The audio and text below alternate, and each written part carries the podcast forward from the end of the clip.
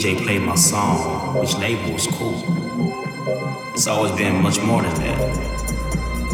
Music has touched generations, liberated cultures, made people fall in love, made people cry.